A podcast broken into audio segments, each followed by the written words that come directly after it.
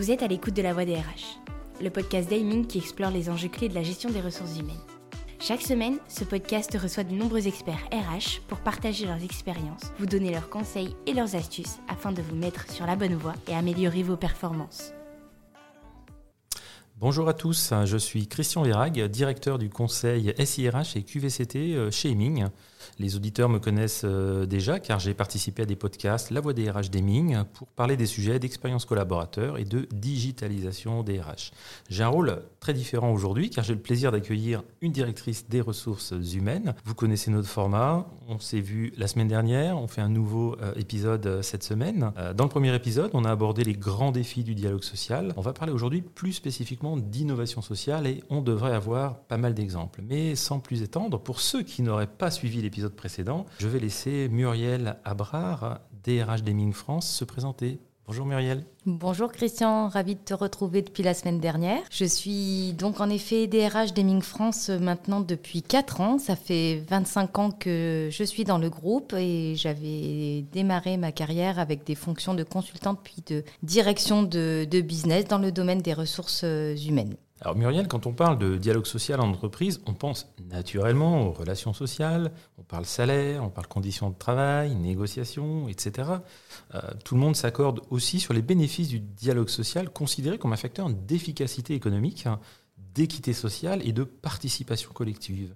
Penses-tu que le dialogue social doivent aller plus loin Alors en effet, Christian, tu as raison. Déjà, le dialogue social, il est vraiment perçu et doit continuer à être perçu comme un élément clé de la performance collective d'une entreprise. On avait d'ailleurs eu une étude de, la DARES qui était parue en septembre 2020 qui démontrait clairement que le dialogue social affecte positivement la performance d'une entreprise dès lors que celui-ci s'exerce dans un climat de confiance et même s'il n'est pas formalisé. On a eu l'occasion d'en parler, on, en rediscutera, le sujet du formel et du non formel, mais en tout cas, le critère clé de réussite du dialogue social, c'est la confiance. Et bien sûr que fort de ce constat, on peut aller beaucoup plus loin que les enjeux traditionnels et euh, du coup s'affronter aux défis sur lesquels nous sommes maintenant confrontés. Alors, tu, ne me contrediras pas, aujourd'hui on vit dans un monde avec des changements euh, perpétuels et on sent que le dialogue social est d'autant plus d'actualité. Mais euh, on a aussi la question des interactions de ce dialogue social avec les outils digitaux. Alors on a commencé à aborder le point euh, la semaine dernière parce qu'on a parlé confinement. Hein. et aujourd'hui ces outils digitaux portent un, euh, enfin, font évoluer grandement les relations professionnelles d'aujourd'hui. Euh, bon, tout cela a évidemment un impact sur les compétences attendues des représentants du personnel comme de tous les salariés de l'entreprise.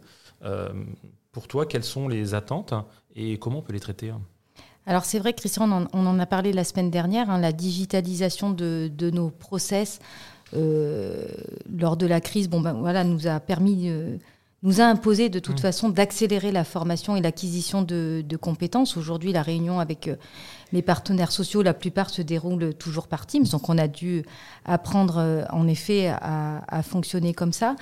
Mais aujourd'hui, c'est en effet facilitant, je l'ai évoqué, ça permet d'avoir plus de réunions, de moins perdre de temps, d'être aussi, ce qui est le cas chez Ming lorsqu'on est sur plusieurs sites, de pouvoir accélérer des, réunions qui regroupent euh, des collaborateurs qui peuvent être localisés à différents endroits. Mais tout ça doit jamais changer le fait euh, de garder un dialogue social, euh, je dirais, humain. Il faut humaniser le dialogue social, c'est-à-dire que j'avais aussi évoqué le rôle des élus. Euh, comme le rôle des managers, c'est de continuer à prendre le pouls de l'entreprise. Et ce pouls, il se mesure aussi au travers des échanges qu'on peut avoir de manière informelle. C'est là au contraire que c'est extrêmement précieux. C'est les fameux sujets parfois qu'on peut retrouver devant la machine à café. Donc ça repose aussi euh, la question de trouver le bon équilibre entre ce télétravail et ce présentiel. D'ailleurs aujourd'hui, on, le voit, le, le télétravail pour les entreprises qui le pratiquent et un incontournable. La plupart des entreprises ne se posent même plus la question de l'avoir ou pas. Si on l'a pas, on sait que c'est un facteur qui va être compliqué pour continuer à recruter et fidéliser. Par contre, on se pose tous, nous, nous continuons à nous poser la question du, du présentiel, comment l'animer, et ça c'est essentiel, et c'est justement aussi le rôle du dialogue social de pouvoir contribuer à animer le présentiel. Nous, c'est des sujets qu'on a régulièrement euh, avec nos élus. C'est ce que je dénonce, moi, la coactivité. Hein. Si c'est pour venir au bureau, s'asseoir chacun à côté de son bench mmh. et passer des réunions en Teams, hein. autant rester chez nous, c'est pas ce qu'on veut. Donc ça, c'est aussi un sujet cœur du dialogue social. C'est comment on continue à capter les, signaux faibles quand on va pas bien, et puis aussi les bonnes nouvelles qu'on veut partager, des sujets de créativité, d'innovation. Euh, alors oui, effectivement, l'informel est, important et je vais faire plein de jaloux, mais moi, grâce à deux épisodes de podcast, on a fait deux allers-retours en métro tous les deux et, on a pu échanger beaucoup de manière informelle, c'est top. Euh, Muriel, plus sérieusement, le, salariat porte des intérêts de plus en plus hétérogènes et particuliers. Le défi majeur qui se pose désormais pour les représentants du personnel réside dans leur capacité à dégager un socle d'intérêts communs et à mobiliser. Euh, ils doivent réussir à créer une identité collective pour porter des projets autour duquel construisent des solidarités et les projets alternatifs crédibles dans le dialogue social. Et là, je vais aborder un terme que je sais que tu aimes beaucoup et que, tu, que je souhaite que tu nous définisses, c'est l'innovation sociale. Qu'est-ce que c'est que l'innovation sociale, Muriel? Alors l'innovation sociale, pour moi, ça permet d'apporter des réponses nouvelles à, des besoins sociaux euh, d'une manière générale qui sont nouveaux ou en tout cas pas, satisfaits.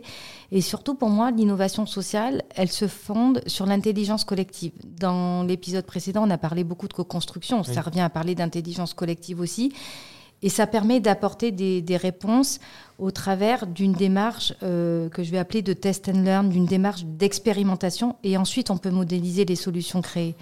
Nous, quand je reviens sur le, sujet du, télétravail, il existait... Euh, de manière non généralisée euh, avant la crise du Covid. Mais avant de le déployer complètement, on a justement travaillé en test and learn de, façon limitée, de façon limitée dans le temps, notamment avant de, pérenniser. Et c'est un mode d'expérimentation qu'on retient pour beaucoup de, projets. Voilà ma, définition, je dirais, de, l'innovation sociale. Euh, alors, la semaine dernière, tu as posé le décor de la réinvention du dialogue social. Euh, aujourd'hui, donc, on vient d'avoir une, magnifique définition de l'innovation sociale. tu as commencé à en parler. Beaucoup d'entreprises, pas toutes, euh, sont tombées euh, bah, dans le télétravail. Hein. Ça a été le, confinement, ça a été la suite, le retour au bureau, qui peut poser problème. On parle beaucoup de travail hybride, de flex office. Hein. sur ces sujets-là, donc l'innovation sociale, elle, a sa place. Est-ce que tu as des exemples concret, puisque maintenant, ça y est, on va rentrer dans le concret, Muriel, de ces sujets euh, d'innovation et euh, notamment sur la transformation du travail mmh.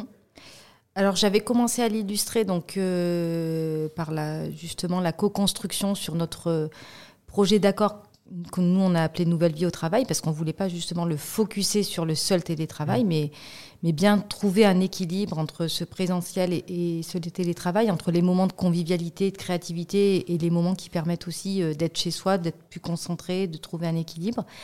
Et en fait, euh, donc ça, ça a été une des plus grandes, première étape euh, de la co-construction.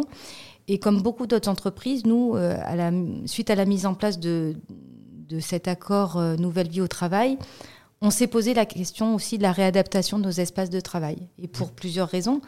Euh, d'abord, les gens venaient moins sur site. Hein. Nous, on a un accord télétravail qui, qui est assez euh, séduisant puisqu'il nous permet de travailler, euh, de télétravailler 108 jours par an, hein, avec une énorme flexibilité. Et du coup, évidemment, on s'est posé la question des surfaces pour des enjeux budgétaires, mais aussi la question des surfaces pour qu'elles soient adaptées à notre nouvelle vie au travail. On voulait des espaces où on se retrouvait pour favoriser la convivialité, la créativité. Donc on a déménagé, on a réduit nos surfaces, on a réaménagé nos, sites, notre siège social de Levallois et puis euh, en 2022 notre, notre établissement de Lyon, qui est un gros site. Et en fait, euh, notamment pour l'établissement de Lyon, on a décidé de passer par la co-construction de l'aménagement. Parce qu'au départ, quand on a décidé de passer justement en flex office avec... Euh, ben, des bureaux, des benches, etc. C'est des mmh. gros bouleversements. Hein. Nous, on est un, cabinet de, de consultants qui, qui, avec des activités diverses. On va avoir des commerciaux et des téléprospecteurs qui vont avoir besoin d'être dans une dynamique de, de phoning, donc besoin de concentration. Bref, ça inquiétait beaucoup ces, ces nouveaux espaces. Donc on avait pris des, locaux à Levallois, on a commencé à s'installer. Et en fait, fort de l'expérience, et c'est là où je parlais du test and learn, de l'expérience de Levallois, on s'est créé un groupe de travail pour, euh, Lyon. On a tiré euh, partie des bénéfices et des choses moins bien qui sont déroulées. Donc on a co-construit de nouveau des espaces ensemble, notamment en s'aménageant des zones euh, plus silencieuses, etc. Donc voilà, c'est juste un exemple qui vient encore illustrer la force de la co-construction et notre capacité à innover ensemble. Et d'ailleurs, juste parce que c'est une petite fierté que je rends aux élus, on a eu l'année dernière le prix de l'innovation sociale pour notre accord euh, Nouvelle Vie au Travail qui nous a été remis par, euh, par la Directe. Donc euh, ça aussi, c'est le symbole d'un dialogue social réussi et qui est en co-construction. c'est vrai que c'est un, beau succès. Alors, moi, je suis, chez Eming que depuis un an et, juste pour te faire un retour, justement, moi, ce qui m'avait été étonné, c'est pas étonné positivement, c'était le nom. C'est-à-dire qu'on ne m'a pas parlé du télétravail, on m'a parlé du nouvel environnement de travail, c'est ça? Nouvelle vie au travail. Nouvelle vie au travail. Donc on parle de vie et de travail, et ce qui veut dire qu'on ne parle pas simplement de tu seras euh, tant de jours par semaine chez toi ou au bureau, on parle vraiment d'une évolution de la vie. Et j'ai trouvé que ça, je trouvais que ça donnait une dimension plus positive et plus humaine euh, au, euh, au, sujet. Donc bravo, bravo pour, pour ce prix le sujet que, je trouve assez naturellement euh, à, aborder maintenant, bah, c'est l'équilibre euh, vie privée, vie pro. Euh, pour toi, Muriel, peut-être pour, les Alzheimer, comment évolue le sujet Comment il est appréhendé dans ce nouveau monde post-Covid Et quel impact il a sur le, dialogue social? Alors, bah, ça, rejoint les discussions qu'on a eues aussi lors du précédent podcast, c'est-à-dire qu'aujourd'hui, on a des aspirations profondes d'individualisation et de flexibilité des aspirations profondes de, temps pour soi.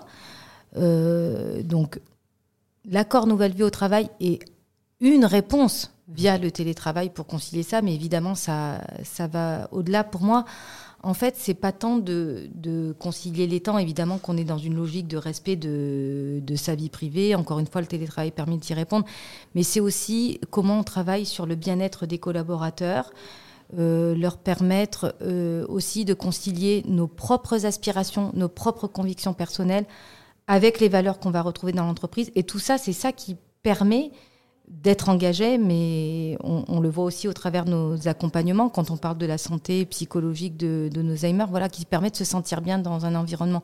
Donc après, on a des choses très classiques, comme on peut le rencontrer dans d'autres entreprises, des accords de droit à la déconnexion, euh, des choses plus classiques. Mais je pense vraiment que le sujet de, trouver son équilibre passe par des sujets qui vont au-delà de la déconnexion ou du temps de travail, qui passent par euh, la formation, le bien-être, l'engagement et le sens qu'on a à faire son travail au quotidien merci Muriel, pour moi c'est très clair en ce qui concerne l'organisation du travail euh, revisité. Euh, maintenant, qu'est-ce que tu pourrais nous dire sur le sujet de l'égalité? Je vais la mettre au sens large, je sais qu'on pourrait y passer euh, beaucoup de temps, et quelles innovations, et surtout comment les aborder avec les partenaires sociaux? C'est pas simple l'égalité. Non, alors ça, en effet, ça va recouvrir tous les sujets d'égalité euh, professionnelle, bien sûr, euh, homme-femme, mais aussi quand on est élu, hein, qu'on est titulaire d'un mandat, comment ça ne vient pas freiner, par exemple, euh, les chances d'une évolution de carrière. ça va rejoindre les sujets de diversité, d'inclusion. Alors, c'est des sujets qui sont pas forcément nouveaux, hein, qui sont traités euh, depuis longtemps par les entreprises, mais je dirais qu'ils prennent une nouvelle dimension euh, au travers de, nos enjeux de, RSE.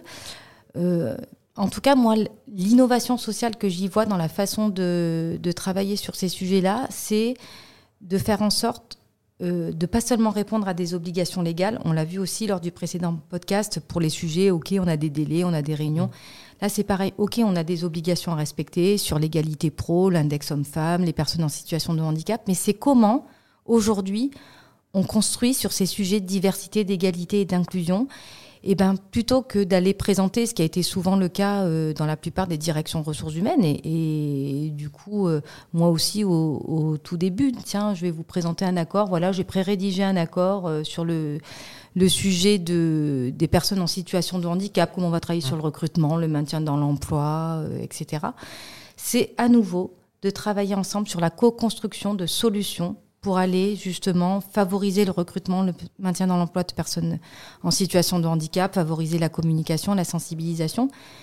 Et je pense que du coup, co-construire va permettre la rédaction de ces accords et surtout la conclusion. Parce qu'en fait, sur des étapes de négociation, de discussion qui peuvent être extrêmement longues, il vaut mieux passer du temps à co-construire ensemble. Et ensuite, le projet, il est présenté, il coule de source. Tout le monde y adhère. Et donc, du coup, ça facilite les, signatures et les délais. Et ce qu'on pratique aussi euh, chez Heming, euh, notamment pour notre accord Nouvelle Vie au Travail, c'est que quand on a l'occasion de communiquer auprès des collaborateurs justement sur des nouveautés de politique RH, ça nous est arrivé de faire des webinaires direction des ressources humaines avec les élus où on portait ensemble justement la communication de ces accords. Donc pour moi, en fait, c'est toujours le même sujet, quelles que soient les thématiques qu'on porte ensemble. Ben, maintenant, je suis un, convaincu de la co-construction et j'ai une, idée qui me vient en tête là immédiatement. Est-ce qu'avec la co-construction, on ne fait pas moins de négociations en fait? Alors, euh, en tout cas, on passe toujours beaucoup de temps ensemble, voire peut-être euh, plus. En plus, euh, il y a je ne sais pas si on fait moins de négociations, mais on passe moins de temps à s'arc-bouter sur des sujets qui ne méritent en fait, pas de l'être. C'est l'idée que je voulais aborder par rapport au point que tu venais de donner. C'est que tu, effectivement, moi j'ai plutôt connu une période où la direction réfléchissait à un projet qu'elle soumettait aux élus. Et là, on commençait à rentrer dans un des markups, je te mets des remarques, etc. Que là, le co-construire veut dire qu'on part assez vite d'une base et que les deux parties ont proposé des idées. Exactement. ça n'empêche pas un peu de négo, j'en suis sûr, mais sûrement plus apaisé et plus rapide. Tout à fait, ça, ça fait gagner du temps, c'est souvent plus apaisé, comme tu le dis. Après, euh, évidemment, je ne suis pas euh, euh, utopique sur le sujet, c'est-à-dire que j'ignore pas que la co-construction, elle peut entraîner des propositions qui ne vont pas forcément être retenues par la direction pour des tas de raisons, en lien avec la stratégie, en lien avec le budget. Donc il faut aussi être prêt à assumer dans la co-construction des refus et des choix de politique qu'on fera. Donc forcément, ça entraîne quand même de la négociation, mais surtout un gain de temps. Et encore une fois, le temps dans le business, il est aussi essentiel, et ça, les partenaires sociaux le savent désormais. Ouais. Alors très, très rapidement, parce qu'on n'en a pas beaucoup parlé, euh, la, gestion des compétences, hein, c'est je veux dire, très à la mode. Je pense que c'est une réalité aujourd'hui, c'est une obligation. Euh, aujourd'hui, il est difficile d'attirer des talents, je t'apprends rien. Euh, les, les, les, conserver euh, également. On a eu longtemps des accords GPEC, je crois que maintenant c'est des accords GEPP. bon, voilà, tout ça, on parle beaucoup de, de, de, compétences dans un monde qui commence aussi à être bouleversé par l'intelligence artificielle, la robotique. le sujet des compétences, je suppose qu'il est traité avec les partenaires sociaux.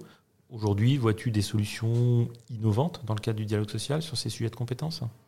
Alors, euh, on, voit beaucoup d'études hein, sur les facteurs d'engagement, de rétention des talents, où on voit que la rémunération reste euh, évidemment un facteur clé, mais vient tout de suite après, souvent, le sujet de la formation et, je dirais, du développement de l'employabilité. Parce que je considère que nous, en tant qu'entreprise, on a un rôle de développement des compétences, évidemment, euh, pour pouvoir faire son travail, pour pouvoir évoluer au sein de l'entreprise vers d'autres fonctions, mais demain pour développer son employabilité à l'extérieur de l'entreprise. Et ça, c'est un rôle sociétal qu'Eming a aussi décidé d'assumer. Donc oui, le sujet du développement des compétences, il est au, cœur aussi du dialogue social. On avait encore hier un sujet, on a mis en place une Heming Academy, donc je ne parle pas d'accord GPEC ou je ne sais même plus les noms, euh, mais on parle de notre Heming Academy. On avait encore ce sujet, d'ailleurs, mis à la demande du CSE à, l'ordre du jour, donc euh, clairement, ça fait partie du dialogue social. C'est très clair. Écoute, euh, je crois qu'on va bientôt terminer. Et du coup, j'avais gardé un petit sujet que je sais, il te tient à cœur. Il est fortement d'actualité chez Ming d'ailleurs. C'est la, la RSE. Donc aujourd'hui, c'est un sujet qu'on peut qualifier d'innovant, mais surtout d'essentiel.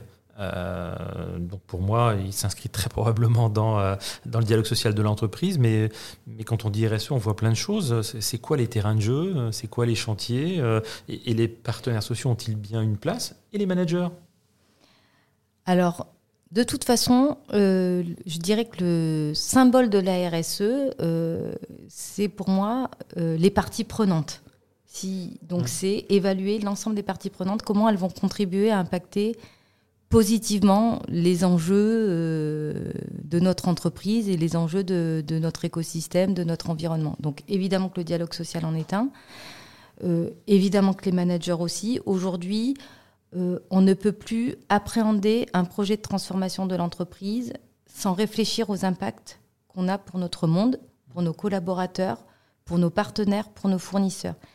Et donc, lorsqu'on présente des projets de transformation aux entreprises, évidemment, on, les présente euh, en CSE. Et forcément, en tout cas, c'est l'orientation que nous, on décide de, prendre chez Heming. On va étudier ces impacts euh, et associer les, élus sur le, sur le sujet de la RSE, qui de toute façon est incontournable, et en plus qui rejoint les convictions de chacun de nos collaborateurs dont je parlais tout à l'heure, qui nourrit l'engagement.